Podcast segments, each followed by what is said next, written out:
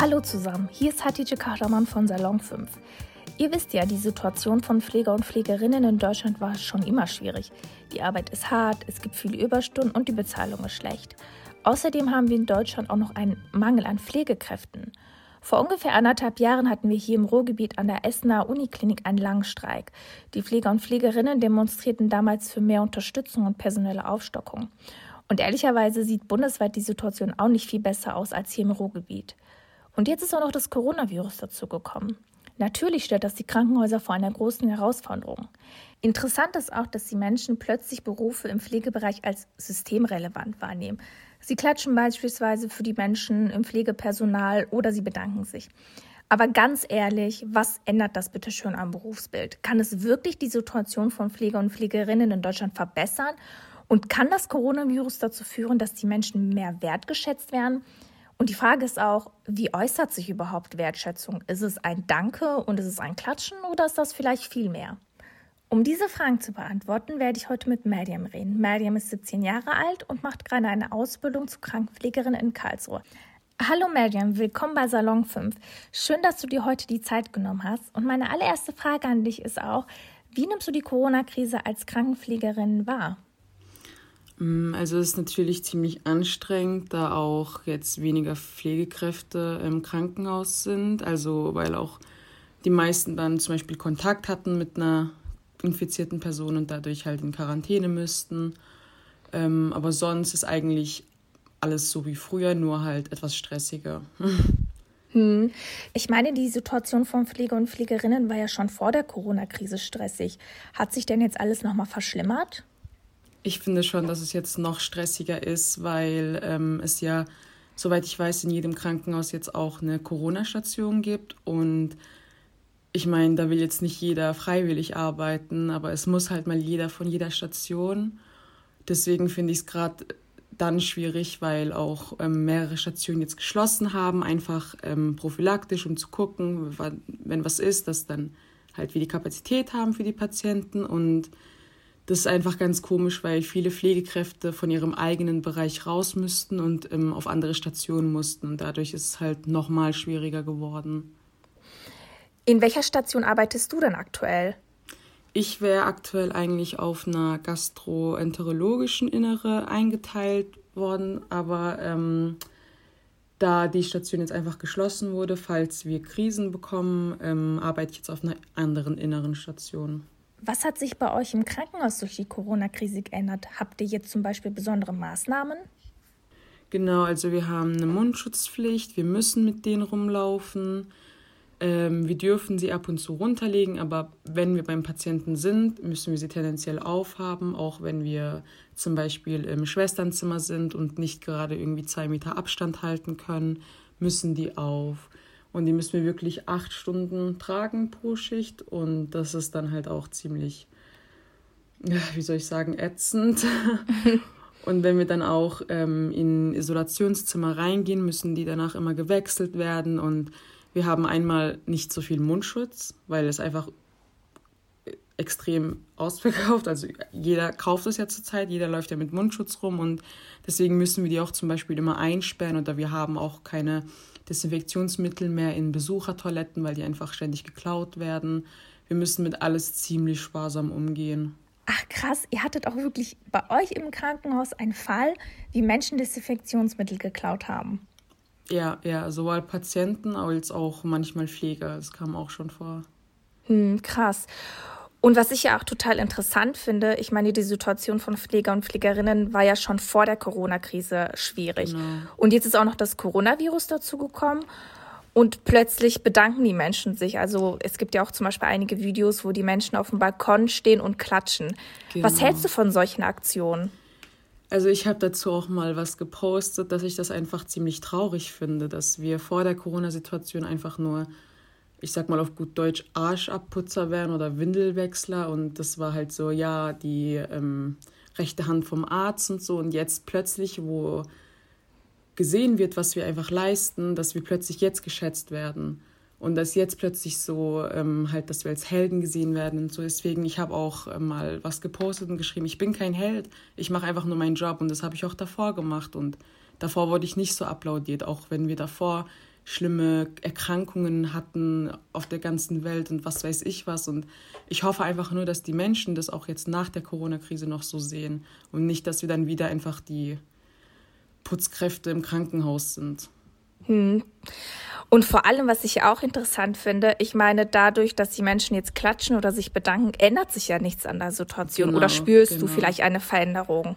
Nee, nee, nicht wirklich. Ähm, natürlich ist es schön, wenn man auf der Straße oder vom Krankenhaus mal angesprochen wird und dann oder wenn Leute wissen, was für einen Job du machst und dann die sich halt auch bei dir bedanken und sagen, aber ich brauche ja diesen Dank nicht, ich mache das ja, ich mache das seit zwei Jahren, ich mache das für mich und also natürlich für mich und für andere, aber ich brauche jetzt nicht diese Anerkennung, die hätte ich davor gebraucht, wenn schon, aber jetzt nicht unbedingt, weil ich mache keine Heldentat. Ich mache genau die gleiche Arbeit, die ich auch davor gemacht habe.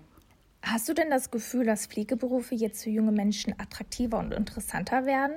Mmh, schwierig zu sagen. Also ich finde nicht wirklich. Also ich habe gehört, dass viele sich jetzt plötzlich entschieden haben, doch einen Gesundheitsberuf zu machen, einfach weil sie wahrscheinlich diese Anerkennung möchten.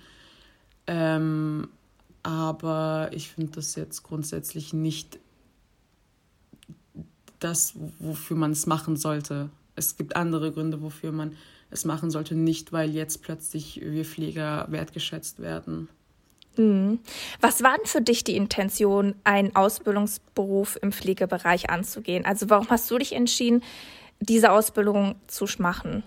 Mm, also es ist eine, eigentlich eine recht witzige Geschichte. Ich ähm, war mit 14 krank, ähm, konnte nicht wirklich meinen Realschulabschluss machen, also recht schwierig mit äh, mehreren Fehltagen und war halt dann sozusagen jeden Monat mal so ein paar Wochen im Krankenhaus und das ging halt über zwei Jahre in verschiedensten Krankenhäusern. Und erst dann habe ich gemerkt, was das eigentlich für ein wertvoller Beruf ist, was das eigentlich für ein schöner Beruf ist und ich habe mir dann immer währenddessen gewünscht, ich will mal die Person sein, die ich jetzt gebraucht hätte, jetzt als Pfleger oder Arzt, den ich einfach gebraucht hätte. Und ich will mal dasselbe tun, was die Leute jetzt zwei Jahre für mich geleistet haben. Weil das einfach so, ich konnte mich gar nicht genug bei denen bedanken und die, das Einzige, was mich halt, was mir einfiel, um mich bei denen zu bedanken, ist einfach mitzuhelfen. Und deswegen mache ich das jetzt und will auch wahrscheinlich dann noch Medizin studieren. Was liebst du denn an deinem Beruf als Krankenpflegerin am meisten? Mm, ich glaube, ich, ich liebe am meisten, dass ich die Dankbarkeit einfach ansehe an den Menschen. Wenn, wenn einfach zum Beispiel bettlägerische Menschen und wenn man die dann zum Beispiel wäscht oder ihnen was Gutes tut, eincremt, wie sie dann einfach dankbar werden, weil es gibt nicht viele Pfleger, die das einfach aus dem Herzen machen oder viele Ärzte. Natürlich, wenn man da jetzt irgendwie 20, 30 Jahre drin arbeitet, dann hat man auch irgendwann bestimmt die Nase voll. Aber mir gefällt es einfach, wie dankbar die dann sind oder auch Angehörige, wenn man für die da sein kann und Fragen beantwortet, dann ich finde es einfach schön, die Dankbarkeit an ihnen anzusehen. Hm. Was würdest du dir denn konkret, abgesehen von Dankbarkeit, noch wünschen? Also zum Beispiel so etwas wie Situation im Krankenhaus oder Gehalt? Gibt es bestimmte Punkte, die dir noch wichtig sind, wo du sagst, das muss sich noch verändern? Ähm, also eigentlich, wenn ich so überlege, die Anerkennung ist mir an sich jetzt nicht jetzt, sondern allgemein die Anerkennung an Gesundheitsberufen ist mir schon wichtig, dass die sehen, dass es jetzt dass nicht äh, der Arzt der Heilige im Kittel ist, sondern auch die Schwestern halt da sind oder was weiß ich, auch die Laborassistenten, die Röntgenassistenten. Das ist ja alles ein Team. Ohne mhm. ein Glied würde es nicht klappen. Ähm, und ich finde, für die Examinierten sollte es schon etwas mehr Lohn geben für das, was sie leisten. Als Auszubildende stört es mich nicht, weil Auszubildendenlohn ist einfach so, ist auch gut in dem Beruf, aber halt für Examinierte geht das echt nicht. Ich finde, da sollten die mindestens die Hälfte, was ein Arzt bekommt, bekommen, weil sie auch mindestens so viel leisten. Ja, wir hatten hier in Essen vor ungefähr anderthalb Jahren einen unglaublich langen Streik. Da haben Pfleger und Pflegerinnen im Sommer 2018 ihre Arbeit niedergelegt und haben halt für mehr Unterstützung und personelle Aufstockung demonstriert. Ist das etwas, was ihr auch schon mal so in der Art hattet oder redet ihr über so etwas?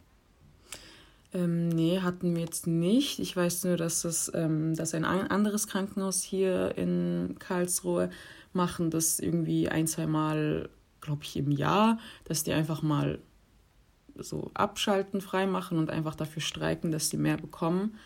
Ähm, aber in unserem Krankenhaus ist das bis jetzt, glaube ich, noch nicht passiert, also nicht solange ich da war.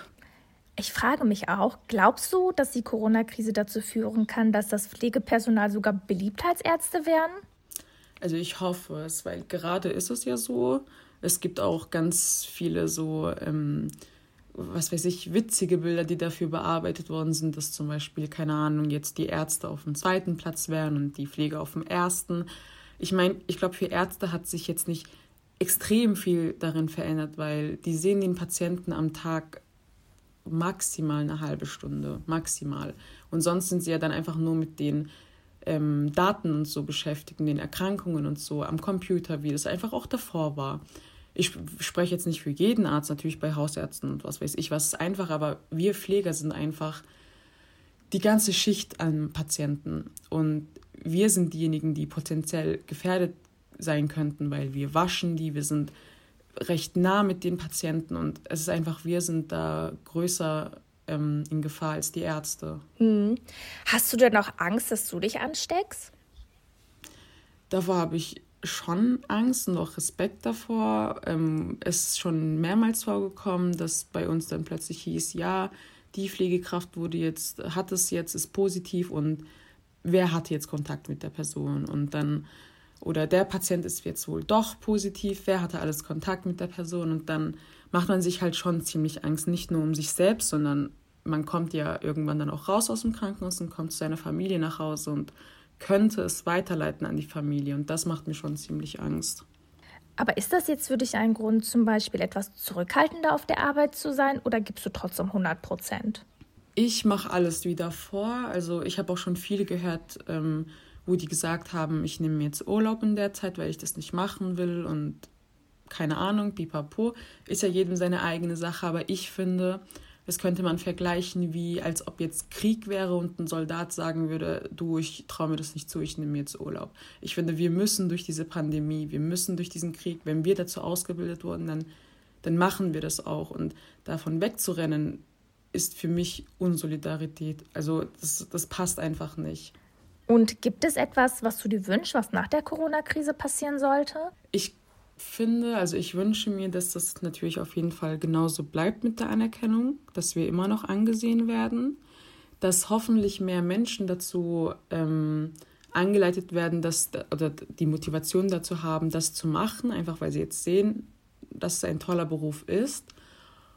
Und ich finde, einige Sachen im Krankenhaus sollten genauso bleiben wie jetzt, zum Beispiel, dass einfach ähm, hygienisch mehr aufgepasst wird ähm, oder mit den Besucherzeiten, also dass zum Beispiel jetzt können ja null, gar keine Besucher rein. Erst wenn es dem Patienten wirklich grottenschlecht geht und ich sag mal kurz vorm Sterben ist, darf maximal eine Person rein.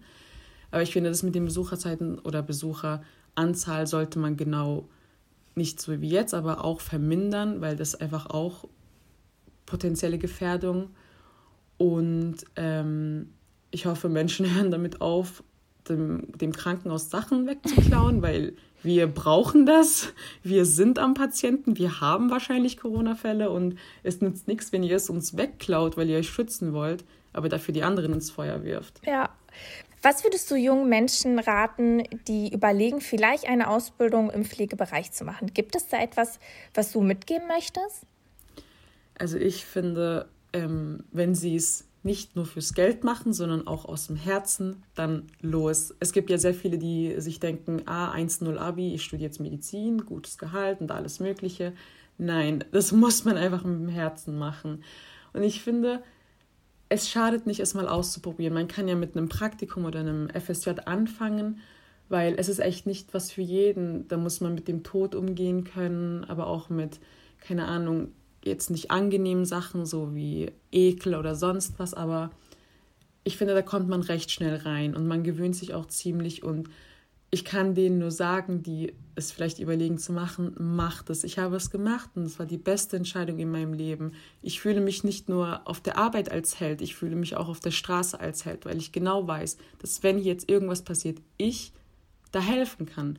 Ich kann vielleicht Leben retten Also das kann nicht jeder Zweite auf der Straße. Und es ist einfach was Wunderschönes, das zu wissen, dass man die, ich sag mal, Macht dazu hat oder die, die das Wissen dazu hat. Ja, das stimmt. Ich glaube, das ist auch wirklich ein ganz wichtiger Aspekt.